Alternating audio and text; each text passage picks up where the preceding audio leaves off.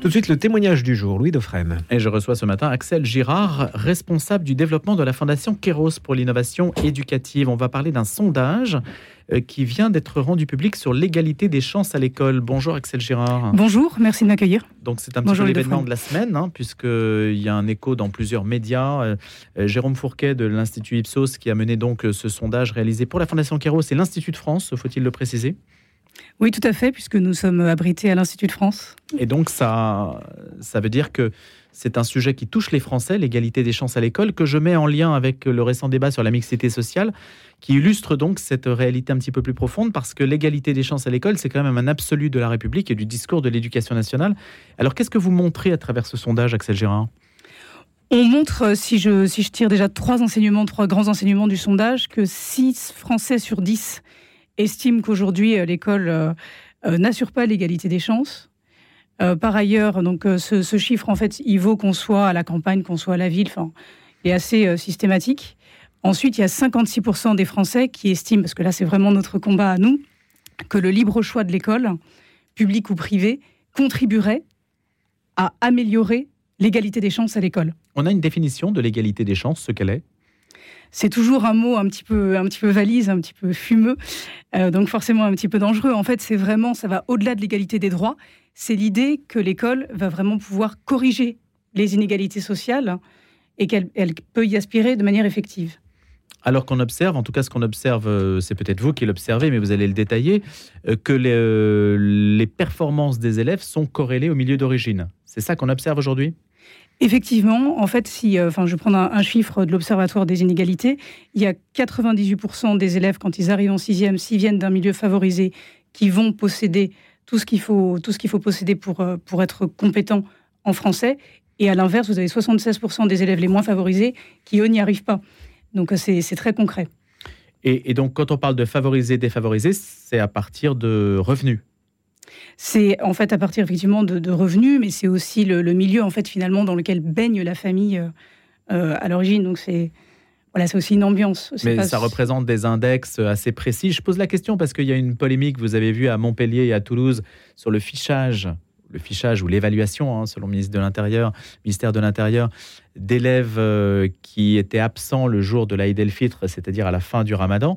Donc, on essaie d'obtenir des données. C'est difficile en France, finalement, d'obtenir des données statistiques précises sur certains points qui touchent à l'intimité en particulier ou au cadre privé. Oui, c'est toujours très difficile. moi, je suis assez mal à l'aise avec cette, euh, avec cette, euh, cette histoire de, fichage entre guillemets des, élèves, ça rappelle nécessairement de, mauvais souvenirs et c'est pas très c'est pas très bon. Mais c'est vrai qu'effectivement il y a une certaine opacité hein, qui est entretenue aussi euh, éventuellement sur euh, sur ces sujets. Et donc la question, euh, dites-nous en quoi ce sondage abonde dans le sens que un système autre que celui qu'on a aujourd'hui serait meilleur? Bah, c'est le, c'est donc un, autre, un autre chiffre que je voulais donner. en fait, il y a plus aujourd'hui de familles euh, qui, scolarisent leurs enfants dans le public, qui sont persuadés que le libre choix de l'école euh, permettrait justement de corriger ces inégalités, permettrait à l'école en fait d'être plus adaptée à leur enfant, euh, parce qu'ils pourraient la choisir, puisque c'est quand même les parents qui connaissent le mieux leur, leur enfant, jusqu'à preuve du contraire. et donc, voilà, ça, abonde vraiment nous, dans, le sens de ce qu'on veut faire. Nous, si vous voulez, à la Fondation Kéros, on ne peut pas se résigner à l'impuissance. On ne veut pas croire que l'école soit incapable de corriger euh, les déterminismes sociaux. Et donc, on se dit, bon, voilà, que, qu'en pense l'opinion publique française? C'est pour ça qu'on a fait ce sondage. C'est-à-dire aujourd'hui, où est-ce qu'on en est euh, Que pensent les gens de ce qui, de ce qui existe aujourd'hui Et que pensent les gens de ce qu'on peut faire demain, justement, pour, euh, pour corriger ces, ces inégalités? Oui, mais quand le ministre de l'Éducation nationale, Papendia, il parle de mixité sociale, lui aussi entend combattre les déterminismes sociaux. Oui, il entend les combattre. Moyennant quoi, en fait, il arrive à, un résultat qui est quand même euh, très particulier, euh, puisque donc ce résultat, en fait, euh, satisfait à court terme l'enseignement catholique, satisfait absolument pas les syndicats. Enfin, quand même, Papendia est arrivé en disant voilà, voilà, moi, je vais corriger les inégalités à l'école, c'est mon combat.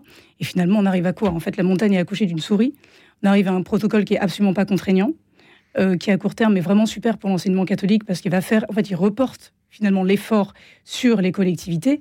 Mais finalement, il n'y a, y a, rien de, a rien de véritablement concret, il n'y a rien de vraiment intéressant. Et même pour l'enseignement catholique, c'est pas forcément une bonne nouvelle. Pourquoi? C'est pas forcément une bonne nouvelle parce qu'en fait, il y a, si vous voulez, en fait, l'enseignement catholique compte tenu de ce qui a été euh, entériné, va être obligé, à un moment, de dire voilà, moi, je scolarise tant d'élèves euh, en situation défavorisée. Aujourd'hui, c'est n'est pas toujours très très clair. Vous le disiez tout à l'heure, il y a une certaine opacité sur certains, certains chiffres, certaines données. Donc à partir du moment où il va le dire, il va s'exercer une pression politique qui va faire qu'on va lui en demander toujours plus. Donc même si le protocole n'est pas contraignant, néanmoins, il est obligé d'entrer, l'enseignement catholique, dans une logique comptable par rapport à, ça. À un moment, il va être obligé de rendre compte. Et c'est là que ça va devenir, c'est là que ça va devenir intéressant. c'est là que ça va devenir assez, euh, assez, euh, assez contraignant. Oui. Alors, il y a ce protocole donc avec l'enseignement catholique sur la mixité. L'enseignement public, lui, de, en quoi est-il astreint à, faire respecter davantage la mixité sociale? L'enseignement public, si vous voulez, vous avez déjà enfin, des, moyens, en fait, euh, comme la carte scolaire, par exemple, qui font que nécessairement, bah, il y a euh, des, choses qui sont, qui sont mises en place.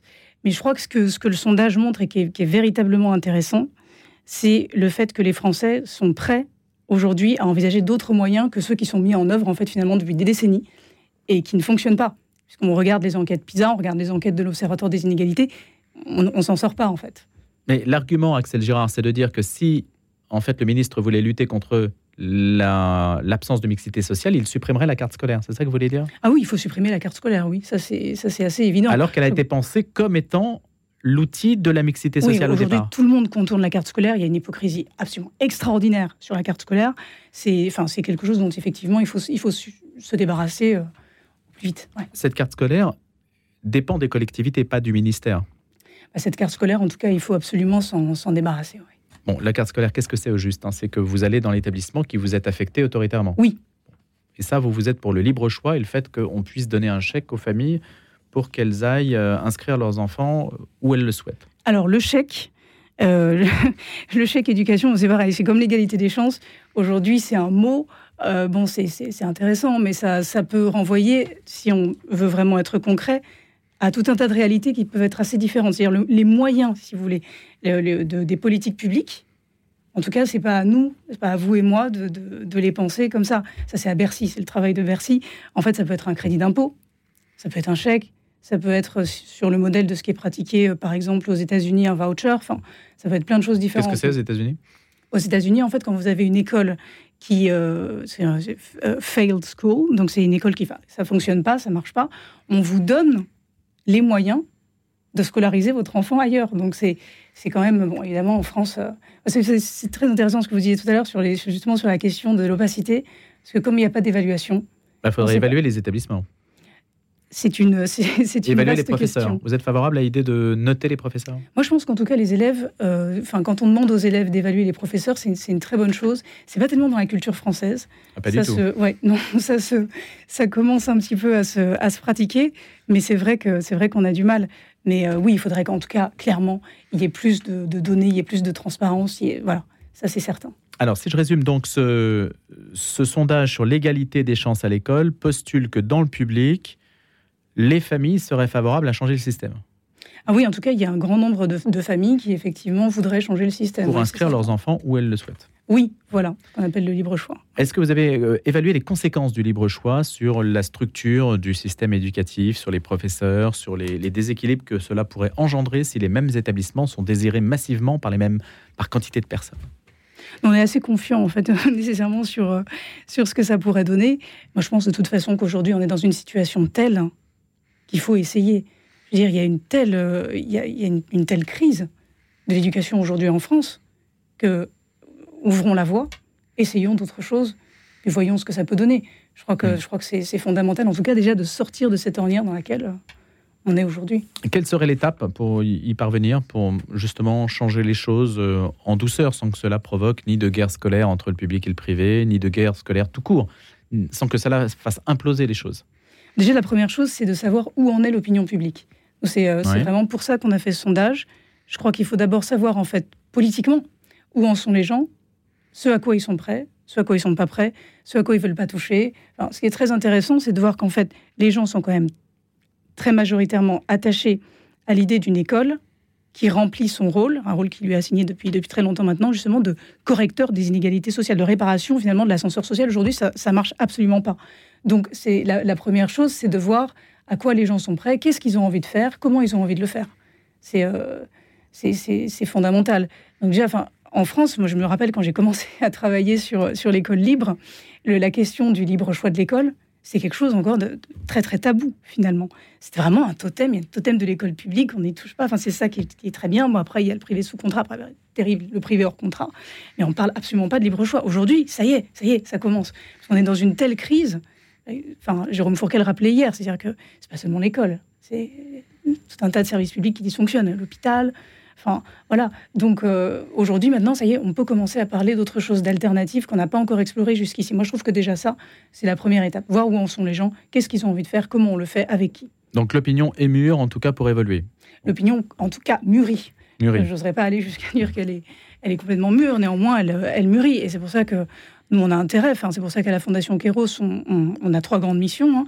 La première, c'est de soutenir des écoles indépendantes de qualité. La deuxième, c'est de prendre une vraie part au débat public, on l'a montré encore hier. Euh, la troisième, bah, c'est de, de, pratiquer donc des bourses d'accessibilité pour permettre justement aux élèves défavorisés d'accéder aux meilleurs établissements. Donc cette deuxième mission, qui est vraiment d'intervenir dans le débat public, elle sert à ça. Elle sert à dire, voilà, il y a d'autres solutions, il y a d'autres moyens qui n'ont pas nécessairement été explorés. Allons voir comment ça fonctionne. Le libre choix, donc ça voudrait dire que où que j'habite, je peux postuler auprès d'un établissement élitiste, par exemple. Oui, pourquoi pas Ça veut dire qu'effectivement, en tout cas, vous pouvez choisir. Hmm. la possibilité de choisir. Bon, ça veut dire que les établissements élitistes, par exemple, du cœur de Paris, mhm. j'entends établissement public, hein. on peut citer des noms, euh, Louis le Grand, etc. Ça veut dire que j'habite euh, au fin fond de la Seine-Saint-Denis, je dois pouvoir postuler à cet établissement. Après, on peut imaginer beaucoup, beaucoup de choses, mais en tout cas. Non, mais je vous pose cette question de manière formelle. Mhm. Aujourd'hui, ce n'est pas possible, puisque je suis dans la carte scolaire. Aujourd'hui, c'est complexe. Mais en tout cas, euh, dans un, en tout cas, dans un monde idéal, ce, genre de choses. vous supprimez la notion de territoire. L'idée du libre choix, c'est de mhm. supprimer la notion de territoire. À, terme, effectivement, on peut imaginer ça, pourquoi pas. Hmm. Donc ça veut dire que les territoires bourgeois qui se protègent ne seront plus protégés. Pourquoi qu'ils se protègent C'est. Euh... Non, cela dit, vous, cela dit, vous mettez le doigt sur un truc très intéressant, c'est que Aujourd'hui, c'est François Dubé qui posait cette question. Franchement, on n'est pas hypocrite sur cette antenne. Oui, non, vous voyez à quoi je fais allusion Absolument pas. Mais non, l'établissement public élitiste ou l'établissement privé élitiste sert à mettre son enfant à l'abri de certaines populations. on est bien d'accord. C'est un mensonge de dire le contraire. Bon. Et là-dessus, je voudrais dire, que vous changez le système. Vous dites qu'il n'y a, mhm. plus de moyens de se protéger, c'est tout. Mais je, le terme de se protéger me, me pose. Mais ce n'est pas mon terme, c'est un terme. Bah, c'est ce que disait si Papendia a ses enfants à l'école alsacienne, ce n'est pas un hasard. Il a ses enfants à l'école alsacienne. il y a des gens qui ont, il y a des gens qui ont intérêt à ne pas ouvrir le jeu. il, y a des gens qui ont, il y a des gens qui ont intérêt à ne pas ouvrir le jeu. Il y a des gens qui, qui ne veulent pas ouvrir le jeu. Donc, je voudrais quand même dire quelque chose sur l'enseignement catholique dans les territoires, puisqu'on parlait de territoire. Ce qui est très intéressant, c'est de voir qu'il y a quand même des politiques sociales qui sont pratiquées à l'échelle des établissements privés catholiques dans, le, dans la ruralité et dont on ne parle pas. Hmm. Non, mais ça, je ne nie pas, mais c'est un autre aspect du problème. Ce que je veux dire, c'est que la suppression, hmm. le libre choix et la suppression de la carte scolaire, ça aboutit à mettre en concurrence, à, ça va exercer une pression énorme sur les établissements élitistes que tout le monde va vouloir pour ses enfants. Alors qu'aujourd'hui, ils sont réservés. Oui, pourquoi pas une, course à l'humiliation? Pourquoi pas, justement, on parle aussi de des questions de qualité hmm.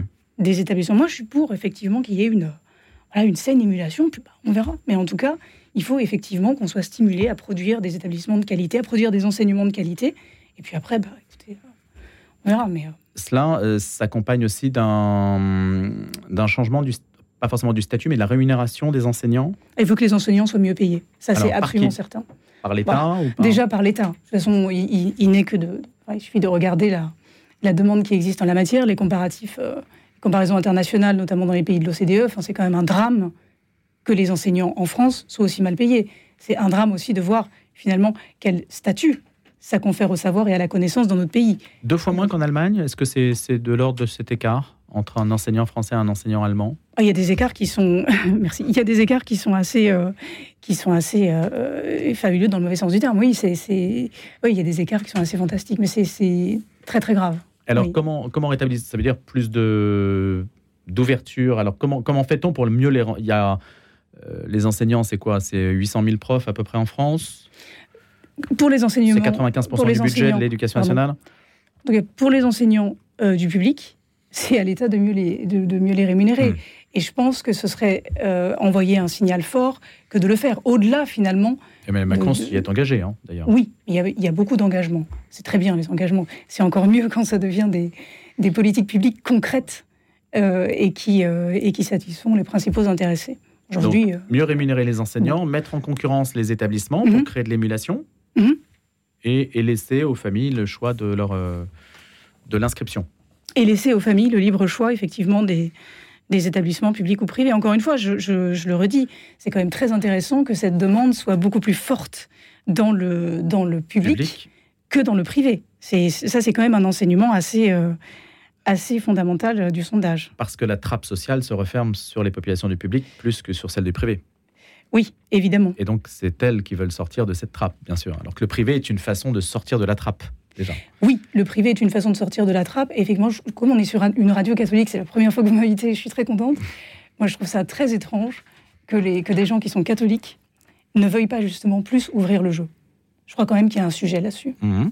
Voilà. Ah, je ne dis pas que vous avez tort, mais j'entends il, faut, il faut ouvrir le jeu et pas simplement pour ouvrir le jeu et faire de la charité, ça on s'en fiche. Mhm. Il faut ouvrir le jeu en ayant le souci de la qualité et de la diffusion d'enseignements de, de, qualité. voilà. La question, elle, est d'ordre presque structurel. C'est comment, euh, et là je ne sais pas du tout si le sondage aborde ces, questions-là par rapport au personnel de l'éducation nationale, c'est comment vous faites évoluer une structure comme celle de l'éducation nationale. Ça, c'est quand même compliqué. Il faut montrer des exemples. Des exemples Sans la faire imploser, vous voyez, c'est ça que je veux dire. Comment vous la faites évoluer doucement Alors, simplement, un chiffre du sondage, euh, pour être tout à fait honnête, le chiffre exact m'échappe, mais en tout cas, c'est assez massif. Vous avez quand même énormément de Français aujourd'hui qui voudraient réformer le ministère lui-même. C'est-à-dire mais ça fait 50 ans qu'on en parle. Oui, oui, non, non, mais réformer de manière radicale. Et avant tout, justement, via ce libre choix. Donc ça veut quand même dire quelque chose. C'est-à-dire que les gens sont prêts à faire un Big Bang, si vous voulez. Un Big Bang éducatif ah, total. les gens, oui, mais les, les, personnels, les syndicats, c'est autre chose. Ah, les syndicats, il faut les, il faut les accompagner, il faut les persuader. Jusqu'ici, on peut dire que Papendia, il Aucun ministre n'est arrivé, avec oui. Gérard, aucun ministre de l'Éducation nationale. Peut-être François Bayrou a, a réussi avec peut-être quelques timides avancées en, tout cas, aucun ministre ne s'est vraiment attelé à, la réforme de ce ministère. Mais peut-être qu'il n'avait pas du tout la volonté euh, que vous affichez, évidemment, sur ce mm. terrain-là. Mais euh, on, sait que c'est un peu l'État dans l'État. Déjà, au lieu de, au lieu d'affecter, au lieu que les profs soient affectés par ordinateur mm. à leurs établissements, ce serait intéressant aussi de, de, laisser les profs choisir leur établissement. Ça, ça pourrait être une mesure assez, assez intéressante. Libre choix aussi pour les profs. Bah, en tout cas, de, ce point de vue-là, ça pourrait être, être intéressant justement d'essayer de se décentraliser un petit mm. peu pour beaucoup de choses en France. Évidemment, là aussi, les profs risquent de postuler aux mêmes endroits. Pourrait laisser, euh, non, pour aussi les, établissements. Non, mais il faut, faire confiance à l'intelligence hmm. aussi des gens. Il faut faire confiance au, au, fait que les gens croient en l'intérêt général et qu'on n'est pas obligé toujours d'être euh, drivé, si vous voulez, par considération hein intéressé, personnel. Dernière question, Axel Girard. Ce sondage donc réalisé par Jérôme Fourquet d'un l'Institut Ipsos pour l'Institut de France et, pour Keros. Oui. Politiquement, est-ce qu'il y aura un, débouché Est-ce qu'il va faire l'objet de... Quelle est la suite? En tout cas, là, il est un petit peu tôt, c'est un petit peu frais, mais on a bien l'intention de le communiquer euh, au ministère de, l'Éducation nationale. Puis bon, alors attention, parce que c'est IFOP. C'est IFOP, pardon. Oui, c'est ah IFOP. ça n'est pas Ipsos. Non, non, je suis désolé. Non, c'est pas grave. Je vous en prie, je vous en prie. Donc c'est bien IFOP. Heureusement que vous le dites, parce que... Non, non, donc on, a, on, va les voir régulièrement, voilà. Euh, et, bien sûr, on a l'intention de leur parler de, ce sondage. je ne ben. suis, pas certaine que ça leur fasse extraordinairement plaisir, mais pourquoi pas bah, Écoutez, vous avez dit vous-même, il faut faire confiance. ah bah oui, sans confiance, on va nulle part. Merci d'avoir été notre invité ce matin. Merci pour à vous de m'avoir invité. Cette question de l'égalité des chances à l'école à travers un sondage qui porte sur le libre choix. Merci Axel.